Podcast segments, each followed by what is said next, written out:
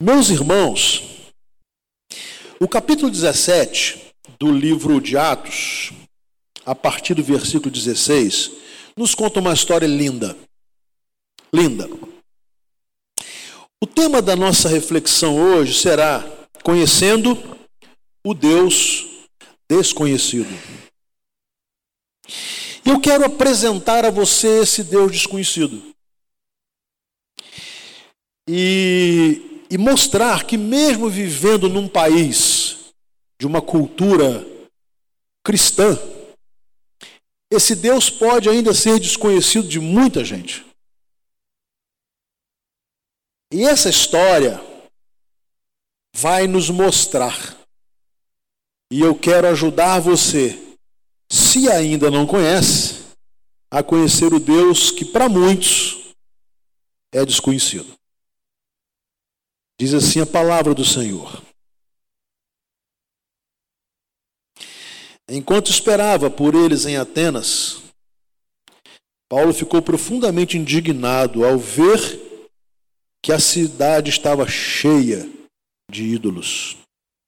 Por isso, discutia na sinagoga com judeus e com gregos tementes a Deus, bem como na praça principal todos os dias, com aqueles que por ali se encontravam.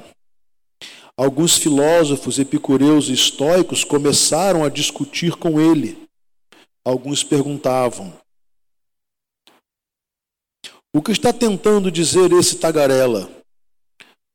Outros diziam: Parece que ele está anunciando deuses estranhos, pois Paulo estava pregando as boas novas, as novas a respeito de Jesus e da ressurreição.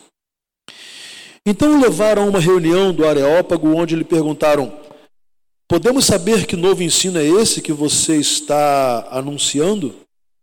Você está nos apresentando algumas ideias estranhas e queremos saber o que elas significam. Todos os atenienses e estrangeiros que ali viviam não se preocupavam com outra coisa, senão falar ou ouvir as últimas novidades. Então Paulo levantou-se na reunião do Areópago e disse: Atenienses, vejo que em todos os aspectos vocês são muito religiosos.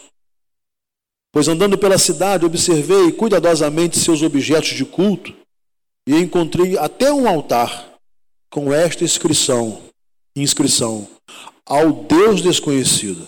Ora, o que vocês adoram, apesar de não conhecerem, eu lhes anuncio. O Deus que fez o mundo e tudo o que nele há é o Senhor dos céus e da terra, não habita em santuários feitos por mãos humanas.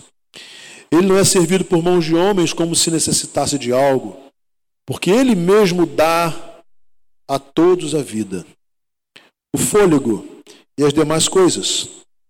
De um só, fez ele todos os povos, para que povoassem toda a terra, tendo determinados tempos anteriormente estabelecidos e os lugares exatos em que deveriam habitar. Deus fez isso para que os homens o buscassem e, talvez, tateando, pudessem encontrá-lo, embora não esteja longe de cada um de nós. Pois nele vivemos, nos movemos e existimos, como disseram alguns dos poetas de vocês. Também somos descendência dele. Assim, Visto que somos descendentes de Deus, não devemos pensar que a divindade é semelhante a uma escultura de ouro, prata ou pedra feita pela arte e imaginação do homem. No passado, Deus levou em conta essa ignorância, mas agora ordena a todos em todo lugar: se arrependam. Pois estabeleceu um dia em que há de julgar o mundo com justiça por meio do homem que designou. E deu provas disso a todos, ressuscitando-o dentre os mortos. Quando ouviram sobre a ressurreição dos mortos, alguns deles zombaram. Outros disseram: A esse respeito nós o ouviremos outra vez. Com isso, Paulo retirou-se do meio deles. Alguns homens juntaram-se a eles, creram. Entre eles estava Dionísio, membro do Areópago, e também uma mulher chamada Dâmaris, e outros com eles. Conhecendo Deus desconhecido. Uma oportunidade de evangelização apareceu pelas ruas e pelas praças de Atenas. Não era uma cidade qualquer. Era a cidade do saber, a terra dos filósofos, Também não era uma rua qualquer ou uma praça qualquer. Possivelmente era a Praça da Ágora, onde os filósofos davam as suas aulas e ministravam os seus conhecimentos. Paulo foi a Atenas e ele estava esperando seus companheiros chegarem. E enquanto ele esperava, ele andava para lá e para cá, observando. Enquanto Silas e Timóteo não chegavam, ele esperava. E o texto diz que enquanto ele esperava, ele ficou profundamente indignado, porque a cidade estava cheia de ídolos. Eu quero devagar com o texto. Então eu quero dizer a você uma coisa, guarde isso. Uma cidade cheia de ídolos pode ser uma cidade que não conhece Deus. Cheio de manifestações ou objetos de culto, pode ser uma cidade que não conheça Deus. Se nós andarmos pelas grandes capitais da Europa, encontraremos lindas manifestações de culto, catedrais extraordinárias, monumentos religiosos extraordinários, arte religiosa extraordinária. E hoje, a Europa é considerada um continente pós-cristão. O que me leva a entender que os símbolos religiosos necessariamente não faz de mim alguém que conheça Deus. Isso incomodou o coração de Paulo profundamente, então ele começou a procurar pessoas com as quais ele pudesse se aproximar. E o texto diz então que ele começou a procurar a, os judeus na sinagoga e também a conversar com gregos que temiam a Deus, que eram tementes a Deus. Ele começou a conversar com eles para entender o que está acontecendo aqui. Que cidade perdida é essa? E na praça principal também. O texto diz que todos os dias ele ficava ali procurando com aqueles que ele encontrava, ele procurava entender o que estava acontecendo naquela cidade com tantas manifestações de culto, sem, no entanto, conhecer Deus. Então, aparece um grupo muito interessante, os filósofos, epicureus e estoicos, seguidores de Epicuro, dizendo: eles aparecem porque naturalmente a notícia começou a correr que tinha um camarada ali que estava indignado, discutindo, arguindo as pessoas sobre aquela religiosidade cega. E aí, os filósofos gregos, eles tinham autoridade. Eles eram respeitados. Eles eram os sábios, os mestres. E eles então se acercam de Paulo para poder primeiro conhecê-lo, saber o que, que ele estava falando, qual era o ensino, e eles começaram a discutir com ele.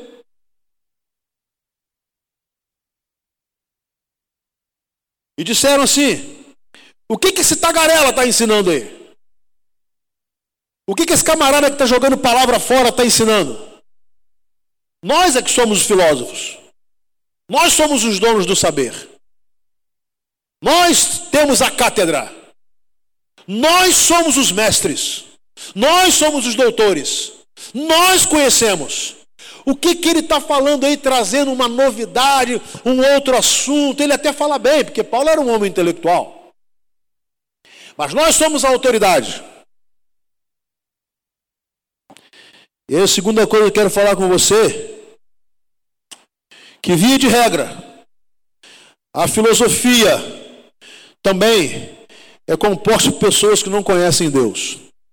É por isso que a grande maioria, maioria, mas não todos os filósofos gostavam e os novos filósofos gostam de dizer que Deus não existe. Porque eles são autoridade. Eles são os donos do saber. E se eles admitirem que há um Deus, eles admitem que há alguém que saiba mais do que eles. Porque o orgulho intelectual é muito grande, eles não vão admitir isso, não querem admitir. Não todos. Voltaire, embora tenha sido um deísta, não um conhecedor do Deus verdadeiro e nem ter tido comunhão com ele, ele vai dizer assim: olha, olhando esse universo todo, toda essa realidade, eu preciso realmente reconhecer que é impossível que haja um tal relógio e o relojoeiro não. Eu quero falar com você, e principalmente você que vive no meio universitário, acadêmico, os filósofos sempre vão achar ou quase sempre, vão achar que aqueles que pregam o que Paulo pregava, porque o texto diz que o que Paulo estava falando é sobre as boas novas a respeito de Jesus. E esse meio prepotente e orgulhoso sempre vai dizer: o que está falando esse tagarela? O que esse jovem na faculdade está falando aí? O que, qual é a bobagem que esse rapaz está falando? Que tolice esse universitário, que pretenso é, intelectual está querendo ensinar. Ele não sabe nada, nós sabemos. Ele não sabe, nós sabemos. Ele não sabe, nós sabemos. Então não é novidade. Não é novidade. Porque os filósofos da Grécia Antiga e agora nos dias de Paulo, eles também, com todo conhecimento, com todo saber, eles não conheciam Deus. Eles não conheciam Deus. Mas calma. Talvez seja esse um dos motivos de Jesus ter falado assim: graças te dou, Pai, porque ocultaste essas coisas aos sábios e entendidos e as revelastes aos pobres e humildes de coração.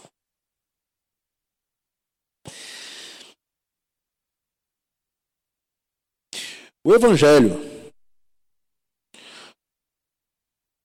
fora da igreja, sempre é apresentado como um ensino estranho, fora do padrão. Ora, vou dar um exemplo. Se Nietzsche vem dizendo para você assim, Deus está morto, e Freud vem dizendo para você, Deus não criou o homem à sua imagem e semelhança, mas o homem, na sua mente, criou Deus.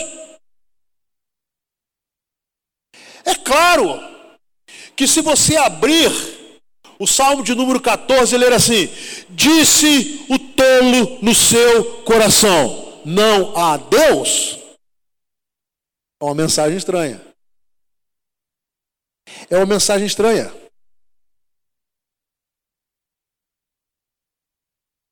Então é natural você estar rodeado de pessoas que arrotam sabedoria e conhecimento, mas não conhecem o principal. Não conhecem Deus, que eu quero lhe apresentar daqui a pouquinho. Mas eu aprendo mais nesse texto que a religiosidade e religião vem dessa expressão latina religar, né? que nos religa a Deus. A religiosidade que não nos aproxima de Deus, ela também não conhece Deus. Parece uma loucura, mas é possível uma religião não conhecer Deus? Claro que é. Claro que é. É possível um país é, pseudo-cristão é não conhecer Deus? Claro que é. Porque quando a religião é instituição, quando a religião é só um pensamento de segmentos, necessariamente ela não vai reaproximar o homem de Deus. Ela pode reaproximar o homem da igreja, ela pode reaproximar o homem dos líderes religiosos, ela pode reaproximar o homem dos dogmas religiosos, ela pode reaproximar o homem das liturgias religiosas. Mas necessariamente não o reaproxima de Deus. E olha quando eu posso, como é que eu posso te provar isso na Bíblia? Paulo vai dizer assim: no Areópago, na colina de Ares, no Deus, antigo Deus da mitologia grega do trovão e da guerra. Vejo todos os aspectos, que em todos os aspectos vocês são muito religiosos. Então o problema dos atenienses não era a falta de religião, percebem? Mesmo na terra dos filósofos. O problema na terra da filosofia, o problema dos atenienses não era falta de religião. Paulo está dizendo o seguinte: olha, eu estou observando e vocês são muito religiosos. Vocês são devotos. Vocês são, é, alguns até fanáticos. Vocês são místicos. Vocês são religiosos. Por quê? Porque eu estou observando aqui, desde que eu cheguei, tantos altares. E diz a história que só em Atenas, nos dias, nos dias de Paulo, havia cerca de 30 mil altares a 30 mil deuses diferentes. Então não era falta de religião. Tinha Deus para todo gosto, para toda, toda sorte de, de fé. Mas mesmo assim, Paulo fala: vocês não conhecem Deus. E aí a, a sabedoria paulina, né? a sua inteligência é, recheada pela unção do Espírito Santo, ele usa a religiosidade dos atenienses para lhes apresentar a Deus. Ele fala assim: olha, vocês são tão religiosos, vocês são tão cuidadosos com seus objetos de culto, que eu encontrei até um altar com esta inscrição: ao Deus desconhecido. O argumento de Paulo é interessante. Ele está dizendo assim: ó, vocês estão dizendo que há um Deus que vocês não conhecem. São vocês que estão dizendo. Vocês, não sou eu. Vocês estão dizendo. E a ideia em Atenas era a seguinte: olha, há tantos deuses, tantos altares, tantos deuses, tantos altares, não tem como colocar mais aqui. Mas vai que apareça alguém com outro Deus aí, diferente desses cerca de 30 mil. Tem aqui um altar ao Deus desconhecido. Paulo, com a sua sabedoria, ele vai apresentar então Deus. Então, olha, só para te lembrar, para eu passar para a apresentação de Deus. É possível viver, estar numa cidade cheia de ídolos e não conhecer Deus. É preciso estar no meio dos filósofos da filosofia e não conhecer Deus. Você sempre vai encontrar pessoas achando que a mensagem de Deus ela é estranha, ela é esquisita, ela é ultrapassada. E necessariamente religiosidade não é sinônimo de que uma cidade, uma família, um povo conheça Deus. E isso Paulo já falou no Areópago. Agora ele vai apresentar Deus. Ele diz assim: olha, o Deus que vocês adoram, apesar de não conhecerem, eu lhes apresento. Que coisa maravilhosa.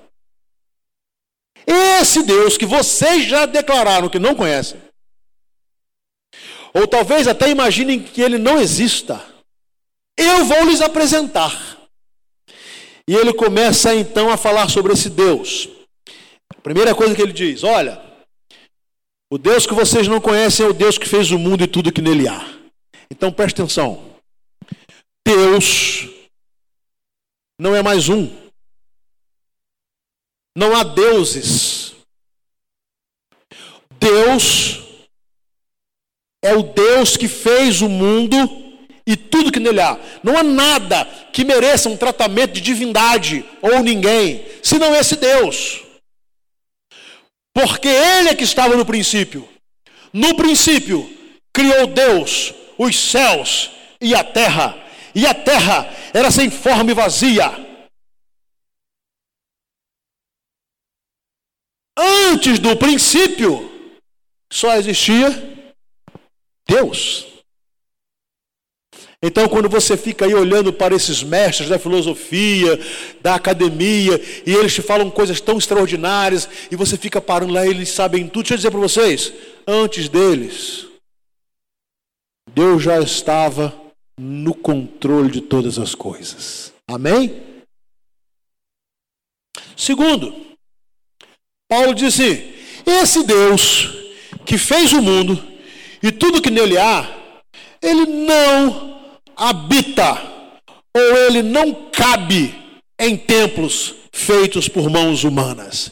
Ou seja, não dá para colocar Deus num caixote, num pacote, num molde e dizer Deus é assim, Deus é assim, Deus vem para lá, Deus vem para cá. Não, não dá. Então, Deus não cabe nesse templo. Mas Deus não cabe no maior templo que você possa imaginar. Deus não coube no templo de Jerusalém construído por Salomão. Deus não coube, não cabe nas extraordinárias catedrais da Europa. Por quê? Porque Deus não habita em templos feitos por mãos humanas. O que faz disso aqui um templo é a presença de pessoas que confiam em Deus. Isso aqui pode ser um clube, isso aqui poderia ser uma quadra de futebol, isso aqui pode ser um local de festa, isso aqui pode ser uma boate, não se escandaliza não. Isso aqui poderia ser um bordel, o que você imaginar. O que faz desse lugar um templo é o povo de Deus que vem aqui adorá-lo. Porque Deus não cabe aqui. É impressionante que o profeta vai dizer que Deus está assentado sobre a cúpula da terra. Nem o universo caberia Deus, ou seja, não dá para botar Deus e enclausular, enclausular ele ali. Então guarde bem, o Deus que era desconhecido para os atenienses, fez o mundo e tudo que nele há, não habita em templos feitos por mãos humanas. Mas diz mais. Ele diz que ele é o Deus que dá a vida. Então deixa eu falar para você uma coisa. O fato de você ter nascido foi possível porque Deus existe. O seu nascimento não foi possível só porque o seu pai e sua mãe se casaram e geraram você. Isso é o processo.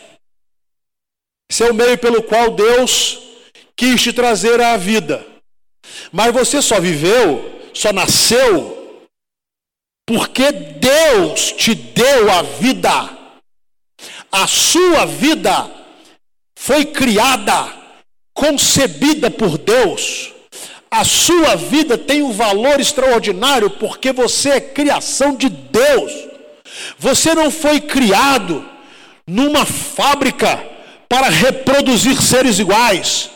Você não foi feito num ambiente de produção, você foi criado por Deus, você é único, não há ninguém igual a você, você é absolutamente único. Então Paulo diz: olha o Deus que fez o mundo e, nele, e tudo que nele há, que não habita em templos feitos por mãos humanas, que não é servido por, por mãos de homens, ele nos dá a vida, o fôlego e as demais coisas.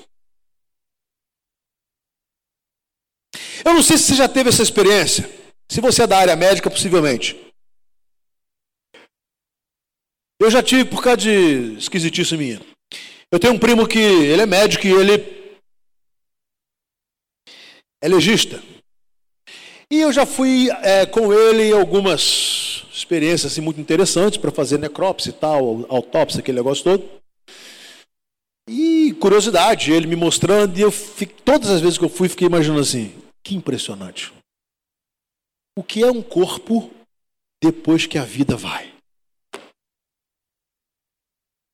Um boneco. Não é, Maliva? Doutora Maliva, não é? Nada. A vida foi embora. Você começa a dissecar. Disseca para estudo de anatomia. E ponto. Por quê? Porque a vida nos é dada por Deus.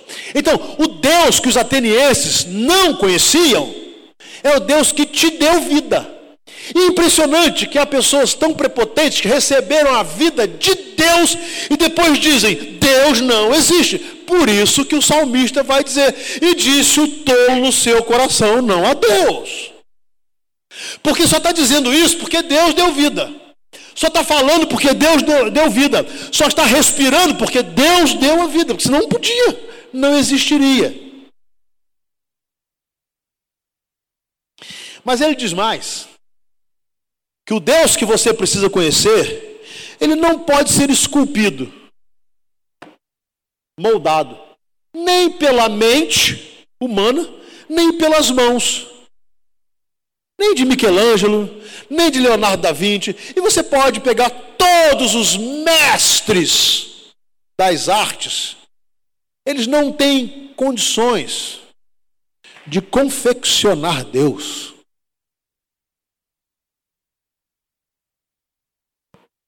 Quem está dizendo isso? Paulo. Ele disse assim: olha, não dá.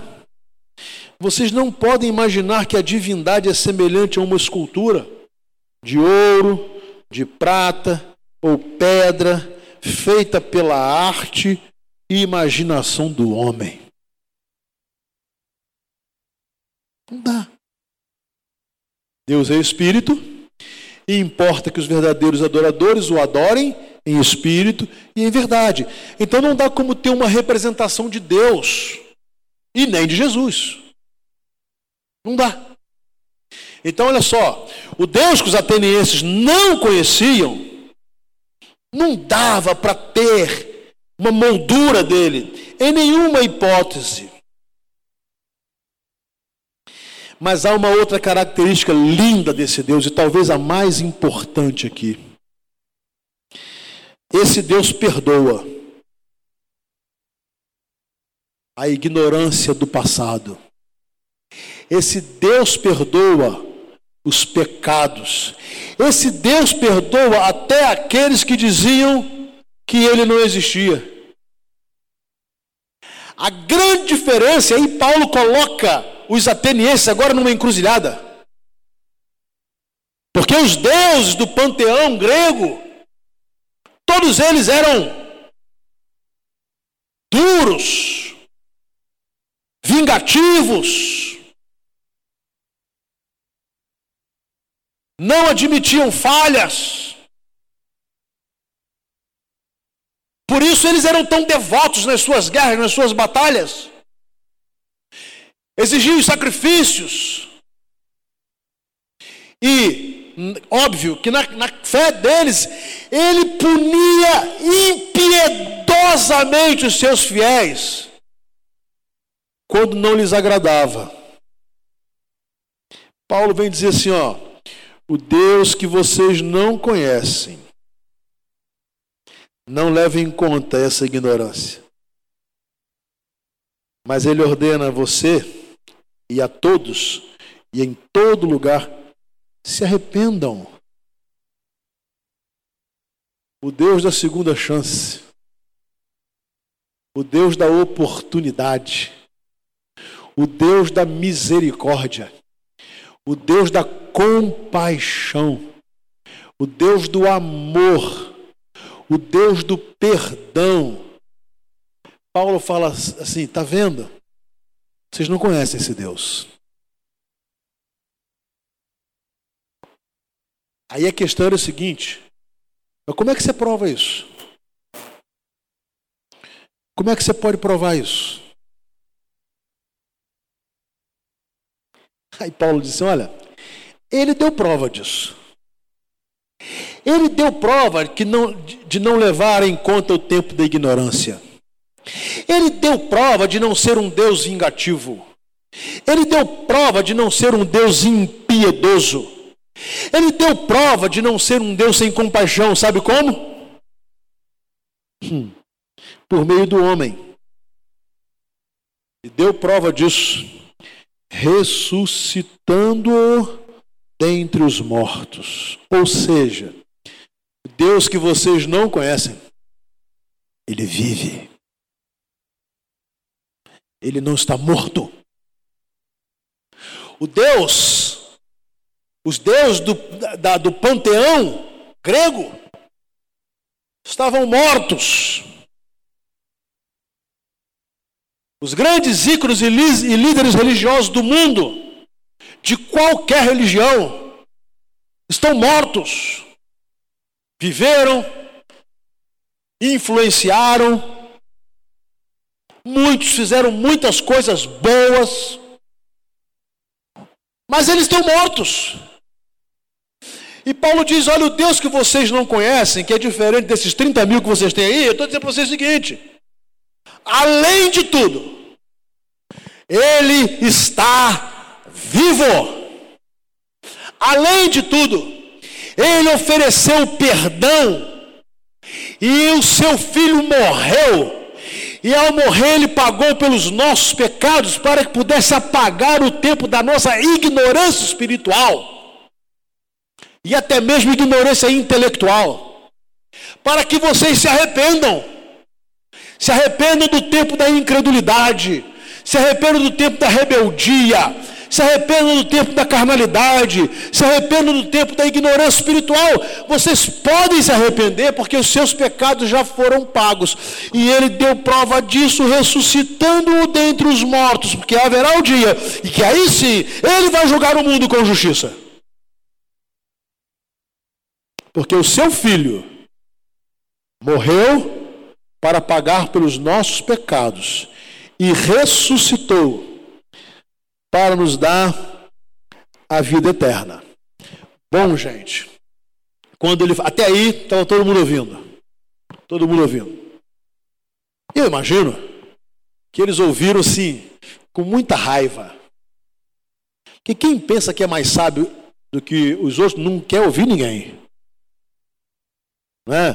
Quem acha que é o melhor filósofo, é o melhor cientista, é o melhor mestre, é o melhor professor, é o melhor. Isso ele, ele não quer parar para ouvir ninguém, porque ele acha que ele se basta. Agora você imagina os filósofos gregos. Mas eles ouviram, porque Paulo tinha argumento, Paulo tinha lógica. Paulo era um homem extremamente preparado por Deus para estar ali. Então eles ouviram. Até que Paulo falou na ressurreição. Esse era um conceito completamente novo. Embora vários filósofos gregos, por exemplo, Sócrates, acreditavam na imortalidade da alma. Mas crer na imortalidade da alma é uma coisa, crer na ressurreição é outra coisa diferente. E aí, quando Paulo falou da ressurreição, aí a reação começou tumulto começou. E veja bem, a primeira reação. Alguns deles zombaram. Normalmente, quando alguém que se acha mais inteligente que todo mundo encontra-se numa encruzilhada sem resposta, usa ironia para descaracterizar o oponente. É melhor. É melhor. Talvez eles tenham usado argumento muito comum, né? Você sabe com quem você está falando? Nós somos doutores, nós somos isso, nós somos, nós somos, nós somos, nós somos, nós somos. Então o que eles fizeram? É, o negócio é zombar, ué. O negócio é ridicularizar. É por isso que você, crente, é ridicularizado. Então você não fica assim, deprimido, envergonhado, humilhado. Não, você é ridicularizado porque não há nenhum homem que tenha argumento consistente contra o Evangelho do nosso Senhor e Salvador, Jesus Cristo. Eles estão tentando derrubar o Evangelho desde sempre e não conseguem. Tentam destruir a Bíblia desde sempre e não conseguem. Tentam destruir e sumir com o nome de Jesus do mapa da humanidade e não conseguem. Tentam tirar a fé nesse Jesus que vive para sempre e eles não conseguem. Tentam descaracterizar o sacrifício de Cristo, a ressurreição de Cristo e não conseguem. Então, o que fazer? Zombar. Então, quando você for motivo de zombaria por causa de Jesus, fica tranquilo, meu filho, e fica feliz. Você tem uma resposta que eles não têm.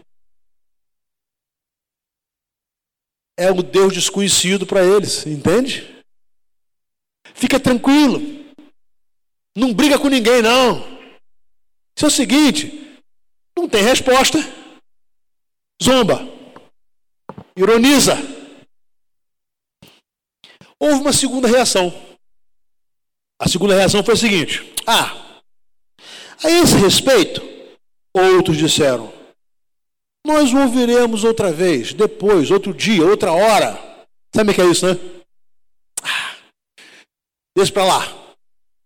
Depois, já viu quando você quer falar de Cristo alguém, a pessoa fica escorregando, escorregando? Já viu quando você está numa igreja, o pastor convida para aceitar Jesus e o cara, domingo que vem, no outro dia, na outra hora, uma nova oportunidade. Acerca disso ouviremos depois. A gente conversa depois. Vocês que estão líderes de células e que estão nas células, você sabe muito bem do que eu estou falando, não é?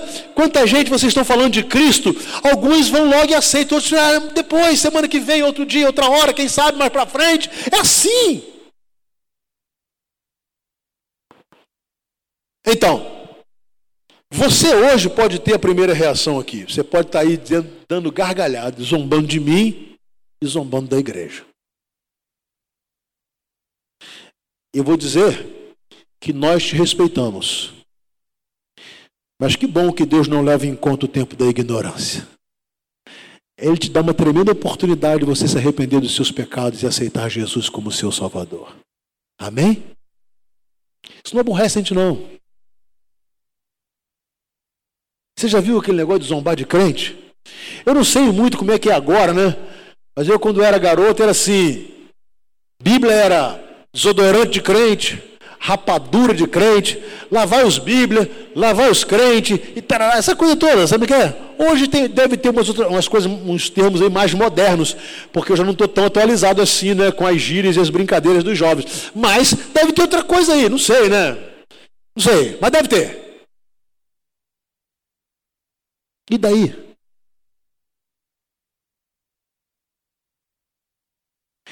Você pode ter uma outra reação. Você pode falar assim, pô, pastor, sabe que a gente está entendendo mais ou menos, esse argumento aí tem um certo sentido.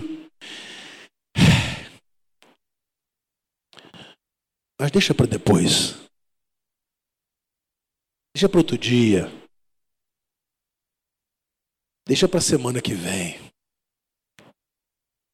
Deixa para o domingo que vem. Jesus contou uma história de um homem muito bem resolvido na vida, abastado. E ele tinha uma grande lavoura. E na hora da colheita, a lavoura foi tão extraordinária, tão boa, que ele pensou assim: eu vou ter que derrubar os meus celeiros, porque eles não vão comportar. Eu vou ter que construir outros maiores. Porque a colheita foi tão boa, tão boa, tão boa. E depois que eu construir os celeiros maiores e eu estocar toda a minha colheita e começar não só a me sustentar, como a negociar, a vender, enriquecer mais ainda, diz o homem: Eu direi à minha alma: alma, come, bebe, folga, descansa. Esse camarada, se estivesse no Brasil hoje, Emílio, não estaria preocupado com a reforma da Previdência, entendeu? Tanto faz, se é aos 50, se é aos 60, se é aos 70, para ele não vai diferença nenhuma. Mais ou menos como está o Joaquim tranquilo com a reforma da Previdência. Tudo certo. Jesus conta a história que naquela noite ele ouviu uma voz dizendo assim: louco Esta noite te pedirão a tua alma. E o que tens preparado para quem será? Assim é um homem que acumula tesouros para si na terra e não acumula, acumula tesouros no céu. Quem disse que você vai poder estar aqui domingo que vem?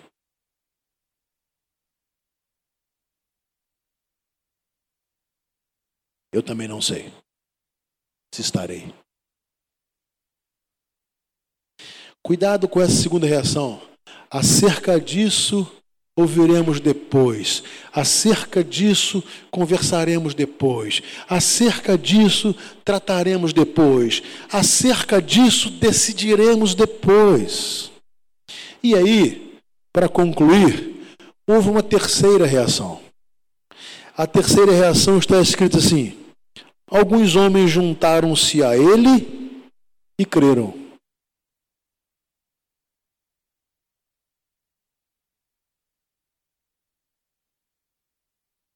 Dentre eles, Dionísio, membro do Areópago, então homem culto, intelectual. O evangelho é para todas as pessoas, para os doutos e indoutos, para os ricos e para os pobres para os fortes e para os fracos. O Evangelho é a salvação oferecida, porque Cristo morreu e ressuscitou. E aí, a minha pergunta é: qual é a sua reação? Após eu lhe apresentar o Deus que talvez para você seja desconhecido, ou você pensava que conhecia e agora percebeu que ainda não o conhece? Qual vai ser a sua reação? Conhecê-lo ou não? Como é que alguém pode conhecer Deus? Jesus falou assim: Quem vê a mim, vê o Pai. Quem me conhece, conhece o Pai. Conhecer Deus é possível, desde que você conheça Jesus. Conhecer Jesus se dá pelo fato de você aceitar que ele morreu por você para perdoar os seus pecados ressuscitou para te dar vida eterna. Não é religião, não é igreja, não é manifestação litúrgica, não são altares, objetos de culto, não é a filosofia, Se você quer conhecer Deus, o Deus que fez o mundo e tudo o que nele há, que colocou em você o fôlego da vida, você vive nele, respira nele, você existe por causa dele. Você precisa entender que esse Deus se revelou a mim e a você na pessoa de Jesus. Por isso, essa noite, talvez seja uma grande oportunidade de você decidir que quer conhecer Deus.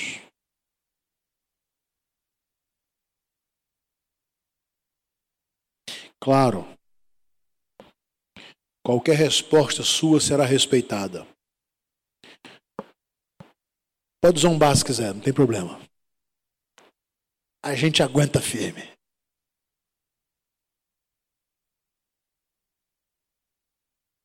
Pode dizer assim: ah, deixa para depois. Claro que isso vai ser respeitado. Mas lembre-se: a única decisão que vai te possibilitar conhecer Deus é crer em Jesus. Amém? Vamos orar? A oração é o momento em que você fala com Deus. Um momento simples, sem rituais, sem exigências, sem palavras difíceis, nem voz impostada. É tão simples orar. Esse é o momento. E é o momento de você decidir se quer ou não conhecer Deus.